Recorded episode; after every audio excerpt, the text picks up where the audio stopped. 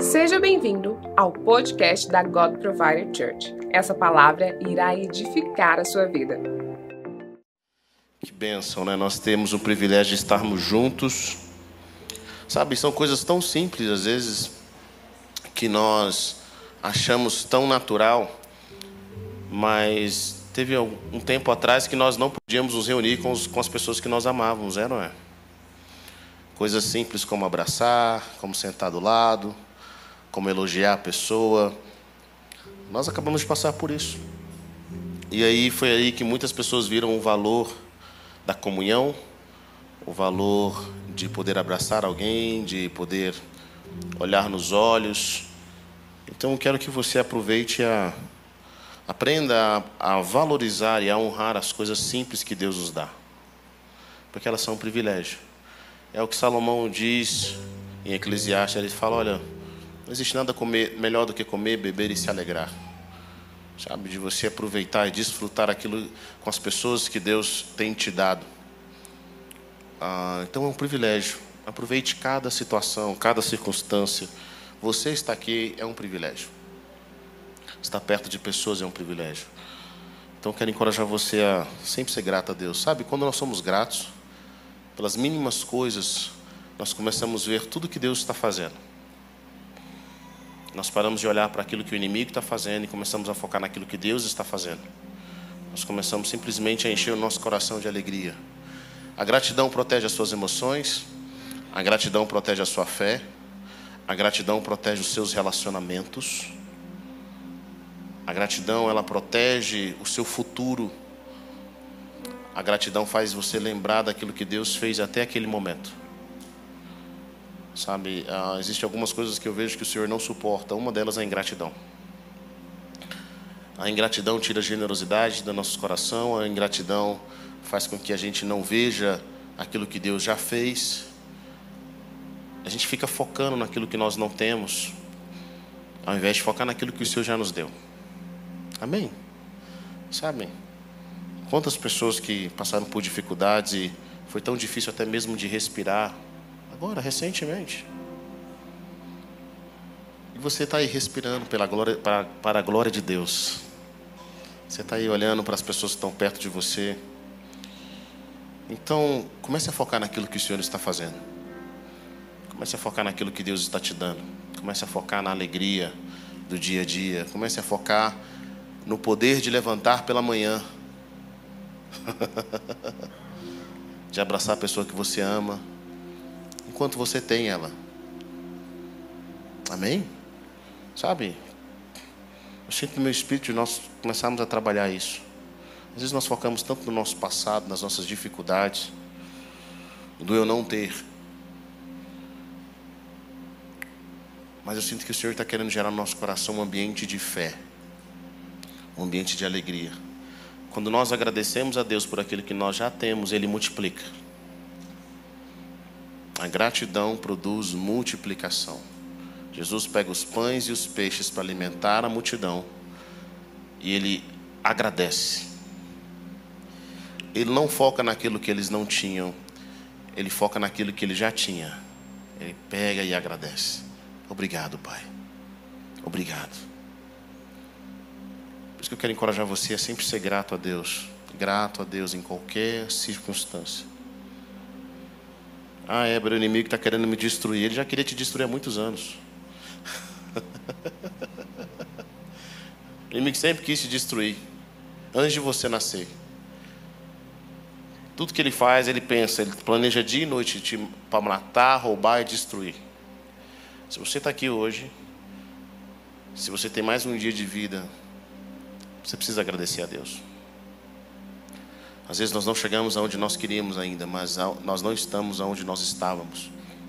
Isso para mim é poderoso. Isso para mim é maravilhoso. Isso nos protege dia após dia. Amém? Sabe, eu queria que o Senhor quer fazer algo poderoso aqui nessa noite. Quantos querem? Diga amém. Eu sinto que há um mover dos céus para esse tempo. Existe um mover dos céus. Deus está chamando homens e mulheres para se posicionarem não para a sua própria glória às vezes eu percebo que a maioria das nossas dores e das nossas dificuldades é fruto da nossa vaidade. do nosso egoísmo, porque nós somos mimados, irresponsáveis. A maioria dos nossos choros não são choros porque realmente dói, não são choros porque realmente é algo que nos falta, mas são choros de pessoas mimadas, pessoas reclamonas, porque era para ser para nossa glória e não foi para nossa glória. Mas quem diz que Deus quer fazer alguma coisa para sua glória? É para a glória dele. Deus tem um compromisso de honrar o nome dele. E nós nos alinhamos com isso. E aí ele decide se ele vai honrar o nosso nome ou não. Mas se ele não honrar, está tudo bem. Porque é para a glória dele. É para o nome dele. Nós vivemos para ele. E às vezes nós estamos chateados com Deus porque nós somos egoístas. E porque Deus não fez aquilo que a gente queria que Ele fizesse. Como um bom mordomo que Ele é para nós. Mas deixa eu dizer algo: Deus não é seu mordomo. Ele não é o gênio da lâmpada. Ele não é o Papai Noel. Deus não é um velhinho barbudo bonzinho que está cheio de presente para te dar. Deus é Deus. Ele é Rei. E todo o nosso fôlego tem que voltar para Ele. Tudo que nós fizemos é para a glória dele. Eu acho interessante o chamado de Paulo. Deus fala: vou mostrar para ele o quanto ele deve sofrer por, pelo meu nome. Olha o chamado de Paulo. Quem quer o chamado de Paulo? A gente quer o chamado de Salomão. Mas Paulo foi chamado para mostrar o que Jesus é digno do nosso, do nosso choro, do nosso sofrimento, das nossas privações. Ele é digno de tudo. Tudo ele é digno. Ele é digno quando nós somos ignorados, ele é digno quando nós não somos acompanhados, ele é digno quando nós não temos dinheiro para comer, ele é digno quando nós não temos roupa para vestir, ele é digno de tudo. Tudo. Sabe de uma coisa? Eu acredito que vai haver uma separação, está tendo uma separação entre aqueles que vivem para a glória de Deus e aqueles que vivem para si mesmo. Aqueles cujo coração queima em fazer aquilo que está no coração de Deus, e aqueles cujo coração queima em ser agradados. Então eu creio que o Senhor está começando a gerar isso nos nossos corações nesses dias, pessoas que querem fazer aquilo que está no coração dele. E eu oro para que cada um de nós tenhamos o coração voltado para o Senhor. Voltado para a glória dele, no nosso dia a dia, nos nossos pensamentos. Não para nós sermos honrados, mas para que ele seja honrado. Para que ele dê a sua glória. Nós não buscamos a nossa própria glória. Quando nós buscamos a glória de Deus, ele busca a nossa glória, ele que nos entrega. Quantos creem nisso? Diga amém. Sabe, nessa noite eu quero compartilhar com vocês ah, sobre é, territórios, sobre a importância de nós posicionarmos. Existem territórios espirituais, existem territórios emocionais, existem territórios naturais, existem territórios sociais. A conquista da terra prometida é um ensino sobre o domínio daquilo que o Senhor nos deu. Quando nós nascemos, Deus tem coisas para nós fazermos. Ele, Deus tem sempre um trabalho para nós, Ele tem sempre um objetivo. E a provisão de Deus, a proteção de Deus está no naquilo que Deus tem para nós, no propósito de Deus. Alguns anos atrás, eu vi a história de um pastor que, que os seus filhos se desviaram, outro, uh, outro filho uh, suicidou, o casamento desse pastor acabou, ele foi para ele foi para uma para um, para um lugar fazer missões o casamento desse pastor acabou e no final esse mesmo pastor ele, ele tirou a sua própria vida. E lendo aquela história, eu fiquei perguntando, Deus, por quê? Eu perguntei, Deus, por quê? Não faz sentido, esse homem estava entregando a sua vida. Por que, Deus? Ele é um pastor. E o Senhor falou algo comigo que eu fiquei assim impressionado. Ele falou assim: porque só ser pastor não é suficiente. O que te protege é o propósito. O que te protege é estar na minha vontade. é estar aonde eu quero que você esteja. Então, ser membro dessa igreja, ser crente há muitos anos, ser pastor, ser ministro de louvor, servir, não vai garantir, a não ser que você esteja aonde Deus quer que você esteja. Vocês estão comigo ou não? Então, se Deus se mover, nós nos movemos. Sabe, a nuvem de Deus não vai voltar para nos buscar. Nós nos movemos com a nuvem, nós nos movemos com o propósito de Deus. Algumas coisas que nós estamos vivendo, nós estamos vivendo porque nós estamos longe do propósito. Que nos protege é o propósito. O que nos protege é caminhar com o Senhor. O que nos protege é viver em obediência. Não fazer aquilo que nós achamos que é bom. Talvez já foi bom um dia, mas não é bom hoje. Já foi uma bênção um dia, mas não é bênção hoje. Nós não podemos estar em nenhum lugar onde Deus não esteja para nós, amém? Esse é um desafio constante. Nós não podemos estar em nenhum outro lugar. E quando nós estudamos a Terra Prometida, eu amo, eu amo o Antigo Testamento porque ali possuem princípios poderosos para nós entendermos o nosso chamado, aquilo que Deus quer fazer agora com o povo, conosco, conosco como igreja. Então, esses territórios que são espirituais, emocionais, naturais, sociais, são territórios que foram criados por Deus e nós precisamos ter domínio. Quando Deus cria o mundo, Ele, ele cria o mundo e diz para o homem: cresçam e multipliquem, tenham domínio sobre as coisas. Ou seja, Deus queria que o homem preenchesse a terra, Ele queria, Deus queria que o homem ocupasse espaços, e esse mandamento ainda é verdade. Deus quer que o homem ocupe espaços, Deus quer que o homem preencha a terra. Esse é um chamado de Deus. E uma das coisas que o Senhor tem falado no meu coração é sobre posicionar. Diga comigo, posicionar. Posicionar significa ocupar espaços.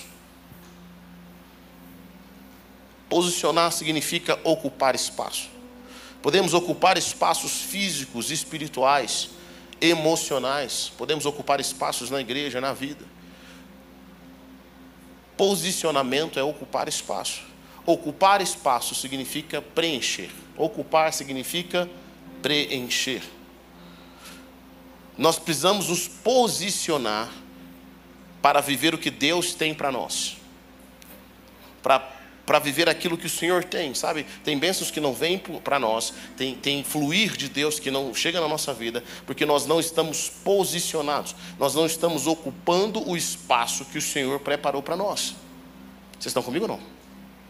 Todo espaço que você ocupa possui provisão, possui proteção.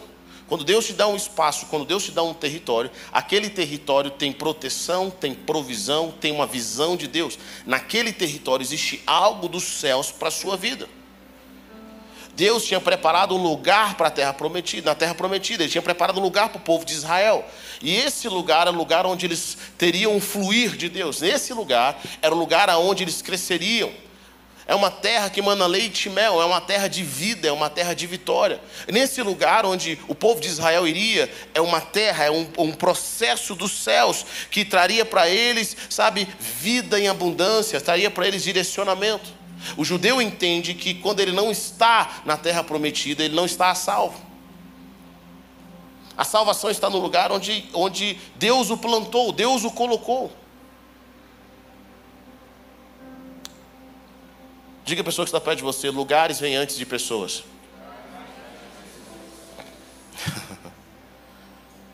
antes de Deus criar o homem, ele criou um jardim. Lugares vêm antes de pessoas. E o lugar aonde você está determina o que você ouve. Preste atenção. O lugar aonde você está determina o que você ouve. E aquilo que você ouve determina aquilo que você crê. Está comigo ou não? O lugar aonde você está determina aquilo que você ouve. Então, qual, qual é o ambiente no qual você está? Com quais pessoas você caminha? Nós não vamos ouvir falar de família, de como ter uma família saudável numa casa de prostituição.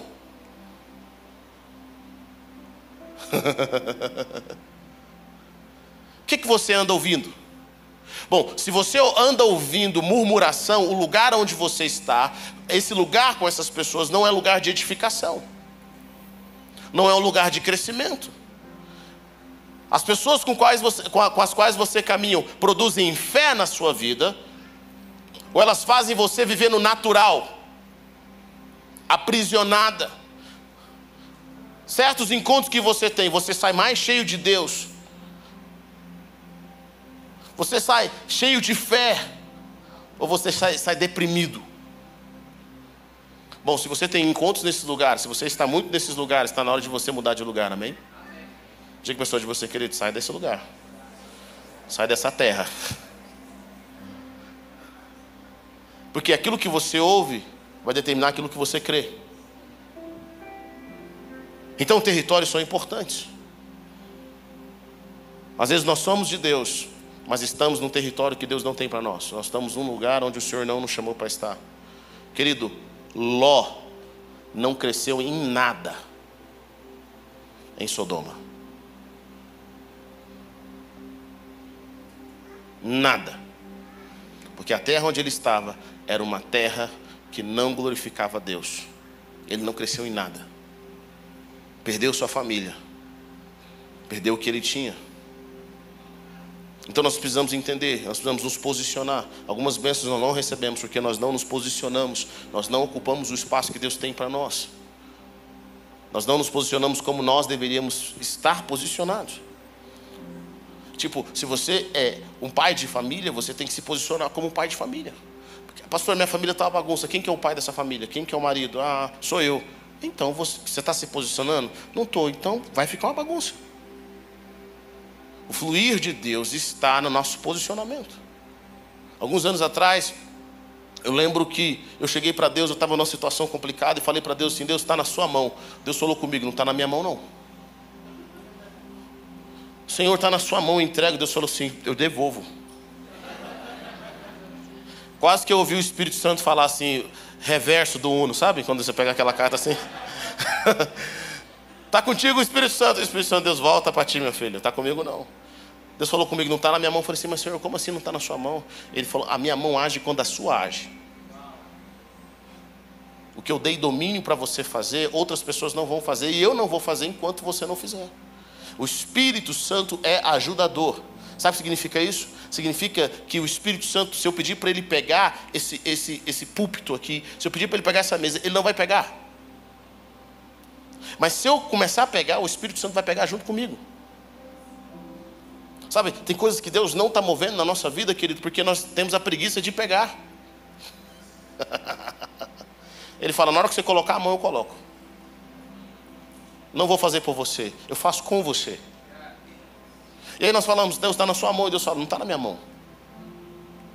Eu dei domínio para você fazer, eu dei responsabilidade para você fazer. Querido, faz um teste. Não precisa fazer esse teste não, é brincadeira, tá? Que eu vou falar para vocês agora. Mas se você pegar o seu carro a 140 por hora numa BR, durante uma curva, enquanto você está dirigindo, tira a mão do volante e fala assim: está na mão de Deus. O que, que vai acontecer? Hã? Não só vai estar na mão de Deus, como você também estará na mão de Deus. Para sempre. E aí nós tiramos a nossa responsabilidade, colocamos na mão de Deus aquilo que não deveria estar na mão de Deus. A gente capota o carro, por um milagre a gente não morre.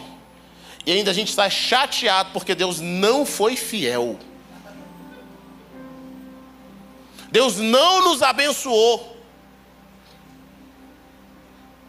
Nós saímos chateados, assim, olha, eu fui na curva, estava ali a 140 por hora, e eu coloquei na mão de Deus e quase morri. Deus não esteve comigo. Nós precisamos nos posicionar para viver aquilo que Deus tem para nós. Uma posição emocional, uma posição física, uma posição espiritual. Precisamos nos posicionar aonde Deus nos plantou. Se Deus te plantou na igreja, você precisa se posicionar na igreja. Se Deus te, onde Deus te, te plantou na sua casa, como mãe, como pai, como filho, como esposa, como marido, na sua empresa, naquilo que Deus colocou nas suas mãos, você precisa se posicionar. Ah, pastor, mas você não entende porque o meu cônjuge não se posiciona. Querido, se posicione no seu posicionamento. E o resto, deixa com Deus tratar, deixa Deus trabalhar. Faça aquilo que é a sua posição. Para vivermos aquilo que Deus tem, precisamos nos posicionar, precisamos ocupar o nosso espaço. Nós precisamos aprender a nos posicionar para resistir o inimigo. Quando você se posiciona, você resiste o inimigo. Às vezes a guerra espiritual, querido, não é você pegar uma espada, sair guerreando, matando todos os demônios na rua. A guerra espiritual é você permanecer onde Deus falou para você permanecer.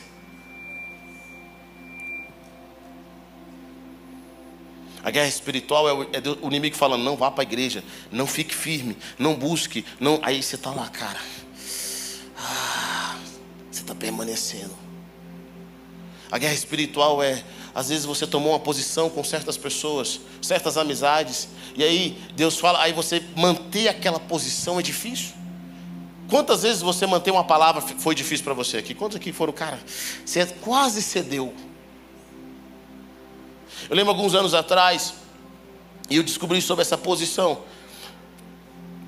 Eu lembro que alguns anos atrás, no ensino médio, a gente fez uma apresentação na escola, e essa apresentação era uma uma, a professora de artes tinha pedido para a gente fazer uma apresentação, dividiu a nossa sala em turmas e cada um fazia o que queria, alguma coisa que expressasse de uma forma artística. E naquele dia eu pensei, cara, é uma oportunidade de pregar o evangelho. Um amigo meu tinha acabado de se converter, eu tinha mais uma, uma outra pessoa crente, nós unimos o nosso grupo. E eu lembro que a gente aproveitou, a gente pegou umas músicas, meu amigo, no meio dessas músicas, gente, meu amigo entrava parecendo o Espírito Santo, ele era negão também. E ele entrava, a gente colocou, eu lembro que nós colocamos Ludmila Feber. O Espírito Santo. E aí nós entramos naquele lugar. E aí a gente tinha nossa apresentação e ele ia contar o testemunho dele, ele ia contar o que Jesus fez na vida dele. Porque o ano passado, esse, esse, meu amigo, ele não era crente, ele bebia, ele fumava, ele não só bebia e fumava, mas ele viciava as pessoas que estavam perto dele para fumar também, porque ele não tinha dinheiro. E aí as pessoas novas, viciadas, elas traziam cigarro para ele. Esse era meu amigo. E ele era ateu, ele não acreditava em Deus de forma alguma. Isso foi no primeiro ano. E eu comecei, coloquei na, na lista de oração. No segundo ano ele se converte. Ele chega para mim no final, no começo do ano ele fala: "Negão, eu fui, eu fui, eu passei pelo encontro eu estou salvo. Eu falei, eu sabia que você ia ser salvo. E ri na cara dele. Sabe aquela risada gostosa que você dá de vingança cristã, assim, quando alguém te afronta?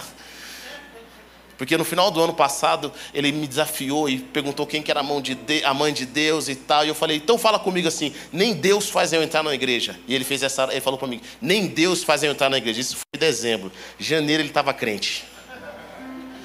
Aí quando ele olhou para mim, eu dei uma risada assim, sabe? Ele, cara, eu tô crente demais, cheio do Espírito Santo. E os alunos viram a, a, a, diferença, os amigos viram a diferença. Agora esse cara foi completamente transformado. E aí a gente foi fazer essa apresentação que a professora tinha pedido na nossa sala de aula. E foi uma atenção muito grande, porque eh, uma coisa é você pregar para aquelas pessoas que não te conhecem.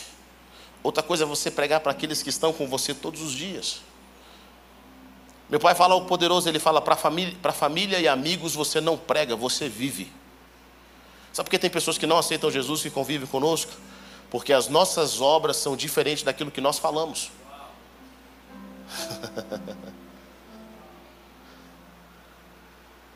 O maior desafio de pregar o Evangelho é para quem está com você todos os dias na sala de aula, no seu lugar de trabalho, na sua família, eles conhecem quem você é.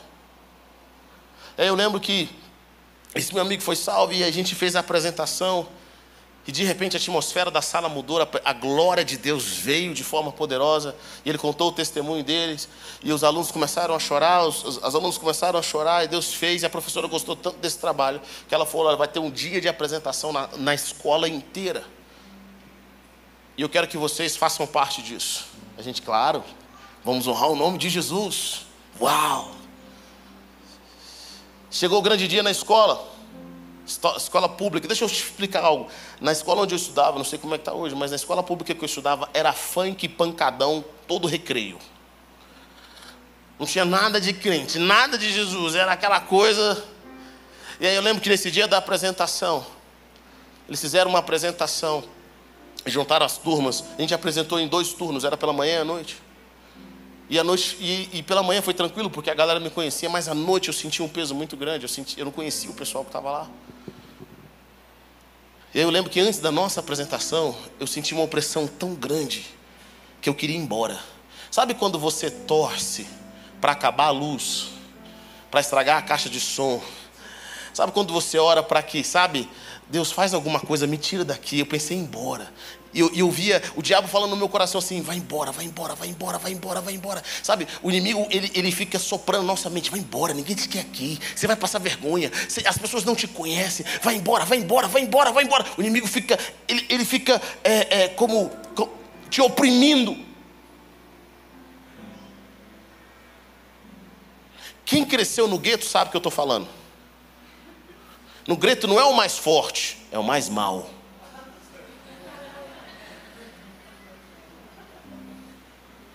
E não é o que sabe lutar, o que bate primeiro.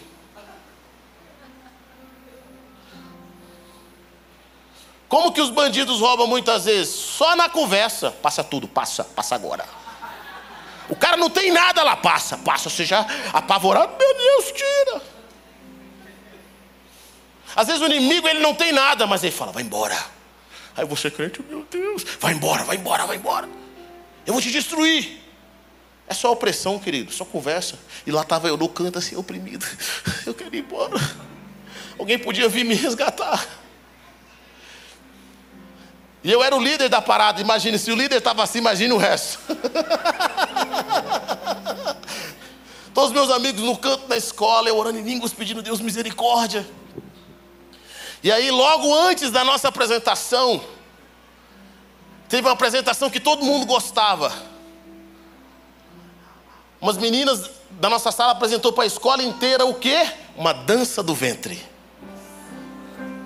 Imagine, a próxima apresentação ia ser nós falando de Jesus, suicídio, o Espírito Santo. E eu, a gente nessa sala oprimido. e ouvindo essas meninas, ouvindo o som das meninas dançando a dança do ventre. E os rapazes, uh, uau, maravilha, quem será que vai ser o próximo?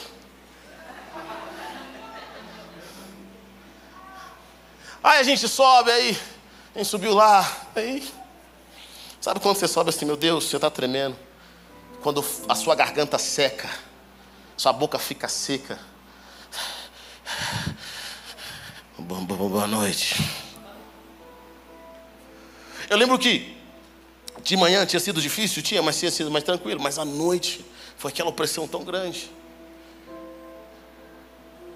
E aí eu falei boa noite, mas eu lembro o seguinte, querido, quando eu pisei naquele palco, naquela escola, com todos os alunos me olhando, a presença de Deus veio sobre mim e toda aquela opressão foi embora. A glória de Deus veio sobre nós. Quando eles começaram a tocar música, nós tocamos uma música do, da Ludmila Feber, depois nós tocamos outra, falamos dos sonhos de Deus. E esse meu amigo, que era conhecido na escola, principalmente na parte da manhã, ele contou o testemunho dele: Olha, vocês não me conheciam, eu estudava aqui, eu estudo aqui. Mas quantas vezes eu fui para a BR pensando em me lançar diante de um ônibus para perder a minha vida? E ele começou a contar o testemunho do que Jesus fez na vida dele. E no final nós contamos, nós falamos dos sonhos de Deus. E a mesma atmosfera de glória que estava na sala nossa pequena, foi a atmosfera de glória que veio sobre aquela escola naquele dia. Sabe por quê, querido? Não porque nós amarramos, não porque nós queimamos, mas porque nós nos posicionamos. Às vezes Deus te chamou para ser um líder na casa dele, mas você não se posiciona.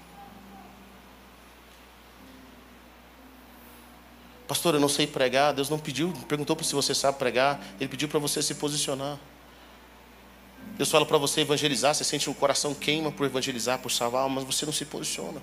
Deus fala para você abrir a sua empresa, para você ir onde Deus te falou, mas você se sente tão, tão desprotegido e você não se posiciona. Eu vi uma frase do Chris Walton ontem que eu achei interessante.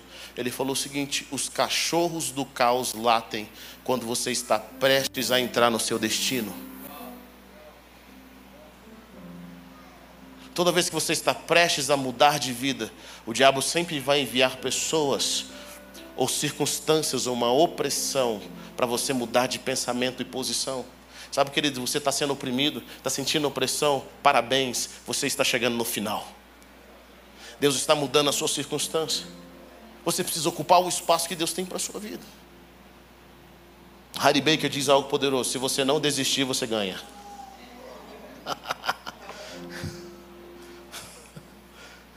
Para a pessoa está perto de você, só não desiste.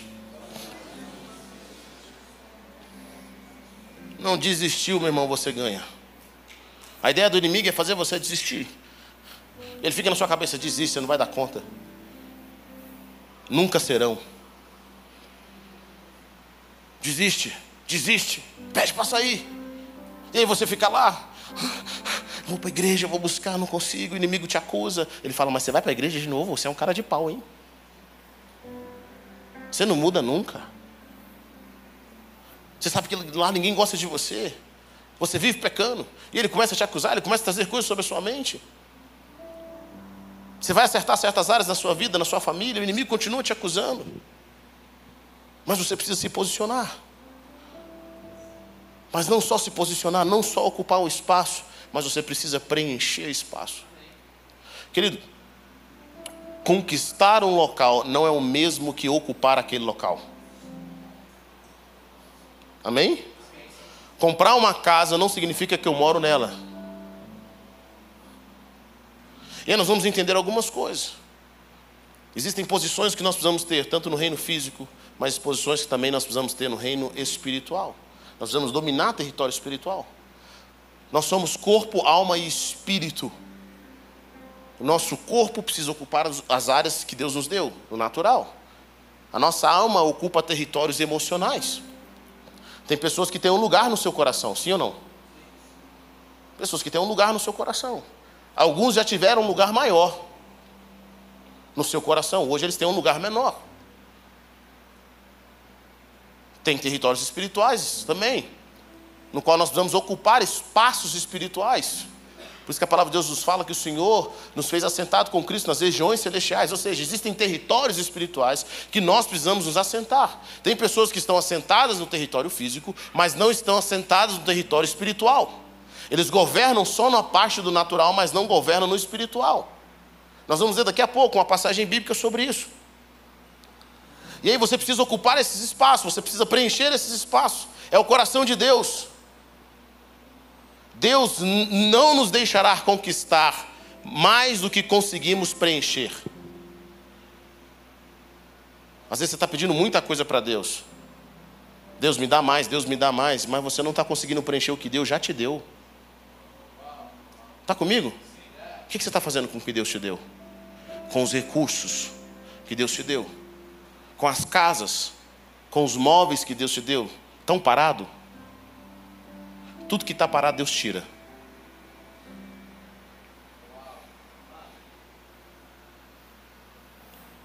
Tudo que está parado, Deus tira. Deus me deu uma casa nos Estados Unidos. E o ano retrasado eu quase perdi ela. A casa foi infestada.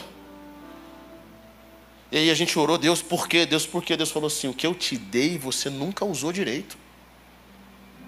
Então faça alguma coisa com o que eu te dei, que ele não adianta orar, é um princípio do reino de Deus. É um princípio. Não existe espaço neutro. E tudo que Deus nos dá, preste atenção nisso. Tudo que Deus nos dá, ele quer que a gente use para algo. Seja nossos recursos financeiros, seja o nosso tempo, seja o nosso intelecto, ele vai perguntar: o que, que você fez com aquilo que eu te dei? Qual é o peso eterno que você está construindo com aquilo que eu coloquei na sua mão. Tudo que Deus nos dá, Ele vai cobrar. Sabe por quê? Porque nada é nosso.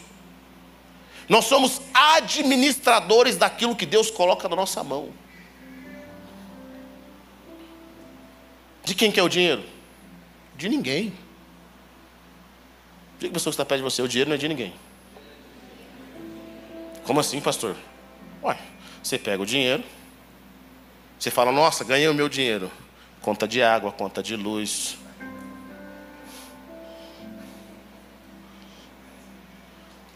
o dente fala assim: Hum, sobrou um dinheiro?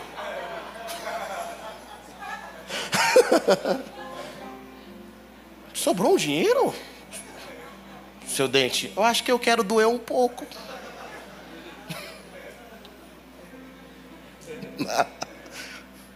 Você já passa esse dinheiro para frente. Então, se Deus coloca na nossa mão, o que, que nós fazemos com aquilo? Com o tempo, com atenção. Poxa, pastor, Deus tem usado pessoas para me discipular, para cuidar de mim, para orar comigo. Beleza. Aquele, aquilo que a pessoa está investindo em você tem um retorno. Porque se não tiver, Deus vai tirar da sua vida. Eu vi uma frase essa semana que fiquei pensativo.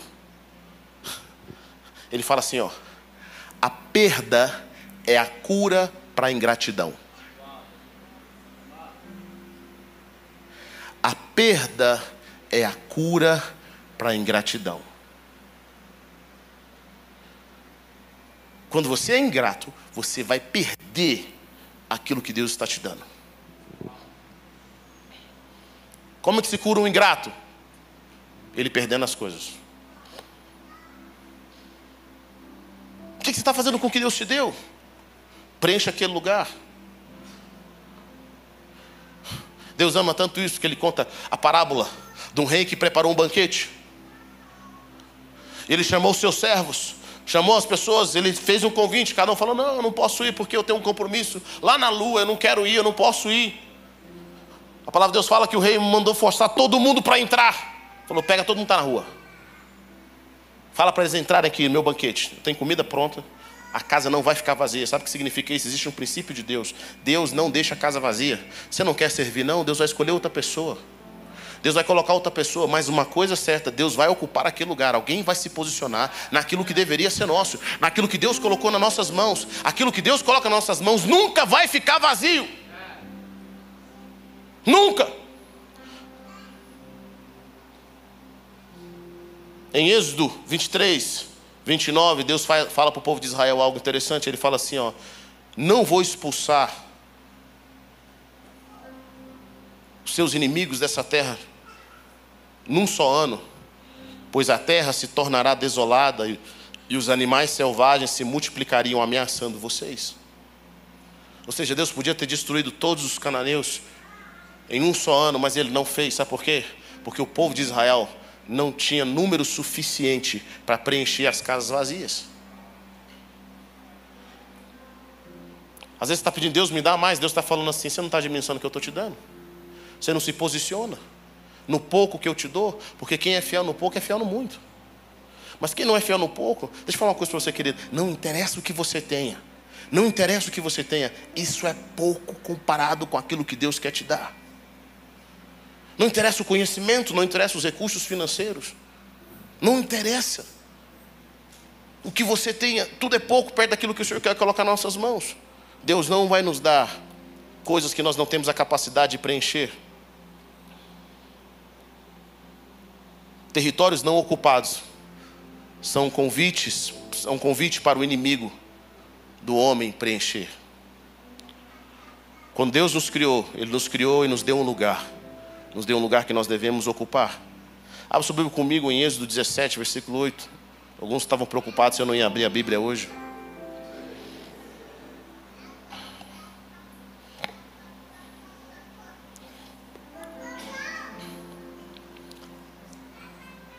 Êxodo 17, versículo 8.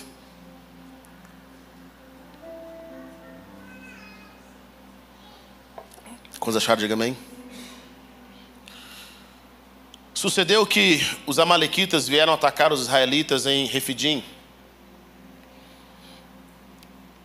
Então Moisés disse a Josué: Escolha alguns dos nossos homens e lute contra os amalequitas.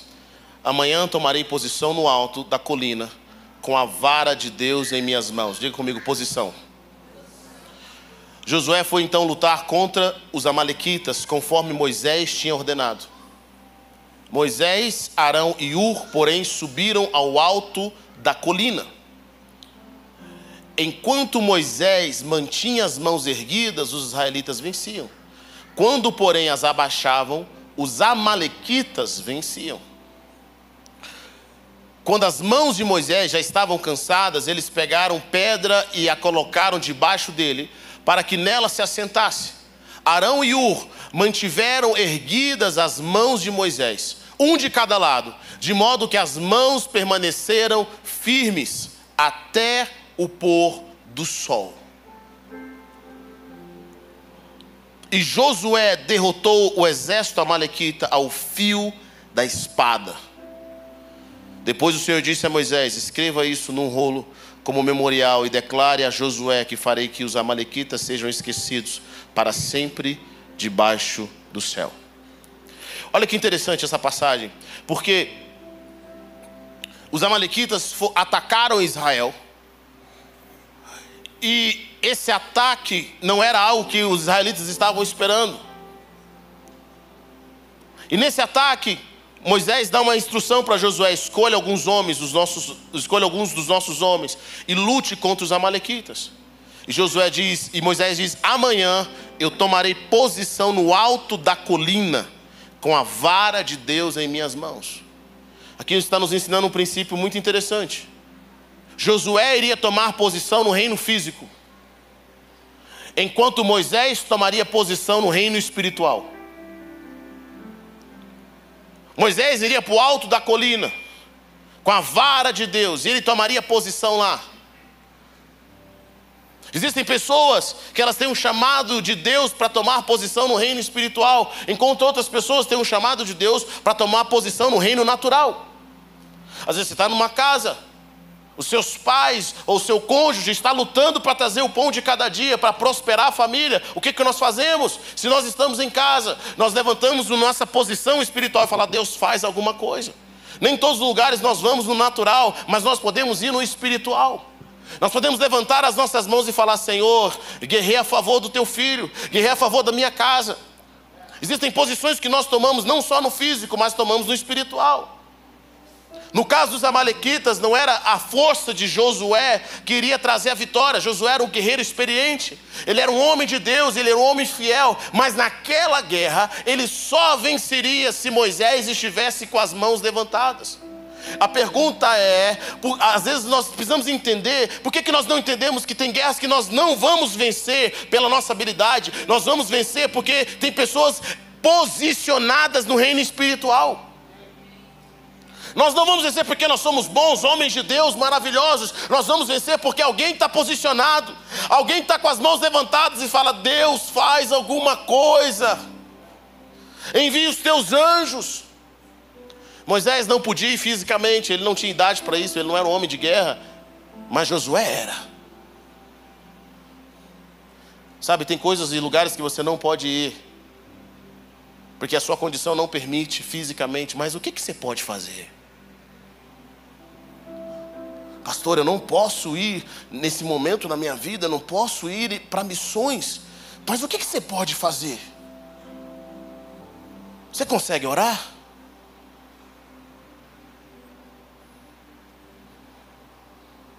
Tem um departamento aqui na igreja, que eu não vou falar qual os meninos falam assim: você não precisa de muita coisa para trabalhar nesse departamento, você só precisa de um dedo.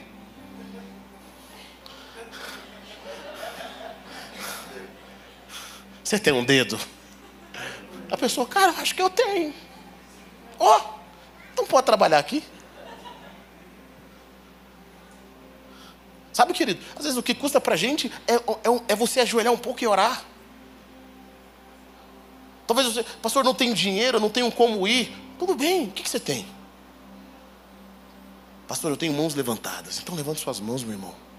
Levante suas mãos pelos líderes, levante sua mão pela sua família. Para de ficar cobrando o que não existe. Começa a levantar as mãos e fala: Deus, tem misericórdia dessa circunstância. Deus, estenda as tuas mãos. O que, que você tem?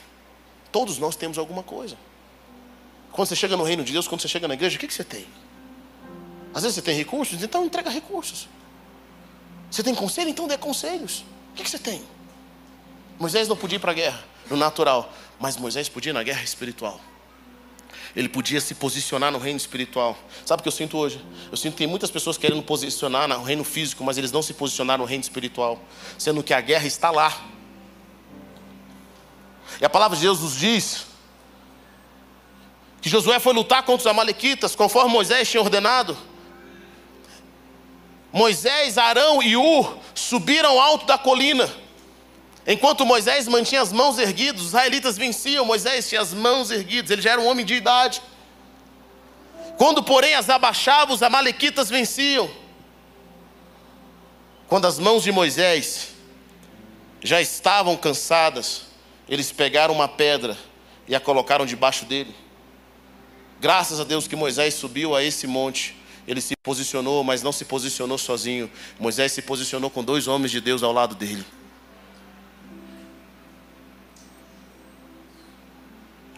Moisés se posicionou com dois homens de Deus. Esses homens de Deus viram a necessidade. Eles viram Moisés em cima do monte com as mãos levantadas. Um, um, senhor, já de uma certa idade, ele tinha autoridade, mas o físico dele não aguentava. Esses homens, ao invés de olhar para Moisés e falar assim: Poxa, Moisés, você caminhou com Deus, ficou 40 dias no monte. Você é um homem de Deus, Deus não está conseguindo levantar as mãos. Esses homens viram a necessidade de Moisés, pegam uma pedra e falam: Moisés, senta aqui. Faz Moisés sentar.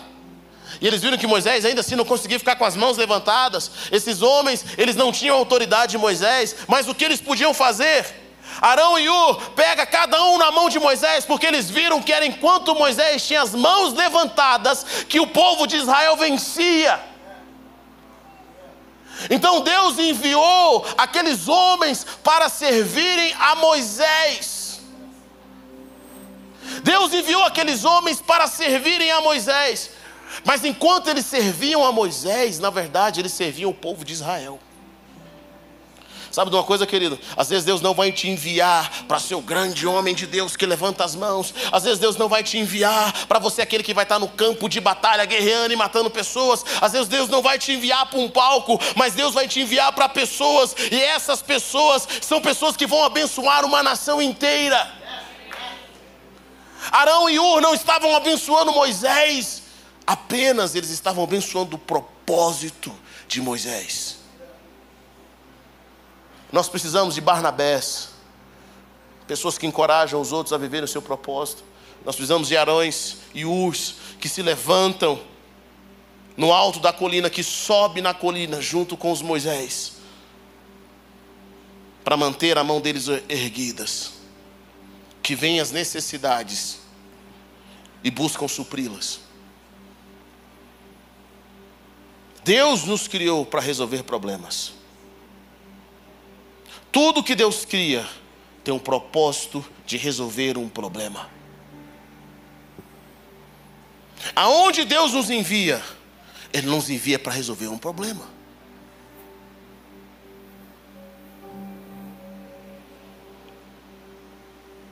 Tudo que Deus faz é para resolver algo. Qual o problema você nasceu para resolver? Qual o problema você nasceu para resolver? Às vezes as pessoas chegam feridas para você emocionalmente, mas você dá uma palavra de ânimo e de vitória. Aquela pessoa é curada, você resolveu um problema. Nós queremos adorar ao Senhor, você não sabe cantar, não sabe adorar. Deus envia esse time maravilhoso de louvor que nós temos para resolver um problema. Quantos aqui são gratos pelo time de louvor que nós temos? Levante sua mão, céus. Agradeça a Deus por eles. Eu sei que alguns de vocês não conseguem ouvir a voz de vocês. Mas Deus envia pessoas com vozes maravilhosas. Deus envia um tecladista incrível para nós. Tudo isso no reino de Deus, eles vieram resolver o problema. Sabe, querido, você também foi chamado para resolver um problema com a sua perspectiva, com o seu dom. Talvez você não vai resolver problemas em público, mas você vai resolver problemas em bastidores, que vai servir todo um povo. Moisés se posicionou no reino espiritual, mas o físico dele não conseguia.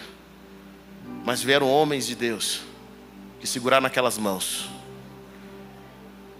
Quando as mãos de Moisés já estavam cansadas, versículo 12, eles pegaram uma pedra e colocaram debaixo dele para que nele se assentasse. Arão e um mantiveram erguidas as mãos de Moisés, um de cada lado, de modo que as mãos permaneceram firmes até o pôr do sol. Sabe, querido, existem batalhas que não vão durar uma hora. existem batalhas que não vão durar cinco minutos. Existem batalhas que vão durar um dia inteiro. E não interessa quem você seja, você não consegue ficar com a mão erguida o dia inteiro. Você não consegue ficar em pé o dia inteiro. Então, no nosso propósito, nós vamos precisar de pessoas até o pôr do sol. E a Bíblia diz: e Josué derrotou o exército amalequita ao fio da espada. Existe uma guerra no reino físico, mas também existe uma guerra espiritual. Sabe, eu sinto falta de pessoas que, que vão se levantar para tomarem posição no reino espiritual, enquanto outros evangelizam. Existe falta de pessoas que vão se levantar no reino espiritual nessa igreja que vão se posicionar enquanto outros vão para a guerra para levantar recursos para o reino de Deus. Eu sinto falta de pessoas que vão se levantar no reino espiritual enquanto os seus filhos servem na igreja, enquanto os seus filhos estão no campo missionário. Quantas pessoas estão em missões e ninguém levanta um clamor por ele? Quantos casamentos estão passando por guerras e o inimigo quer destruir aquela família e faltam pessoas que se levantam no reino espiritual e falam assim: Senhor, não deixe esse exército vencer contra o teu povo enquanto você você estiver com as mãos levantadas, a sua casa está vencendo. Enquanto essas pessoas estão posicionadas no reino espiritual, estão com as mãos levantadas, sabe? Os, os negócios estão funcionando, as finanças estão fluindo, missionários estão sendo enviados, pastores estão crescendo, porque tem homens e mulheres que se posicionaram no reino espiritual, de mãos levantadas, não pensando em si mesmos, não pensando no seu conforto, mas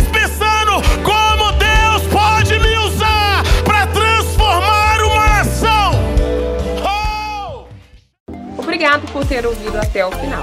Acesse o nosso canal e tenha acesso a mais ministrações.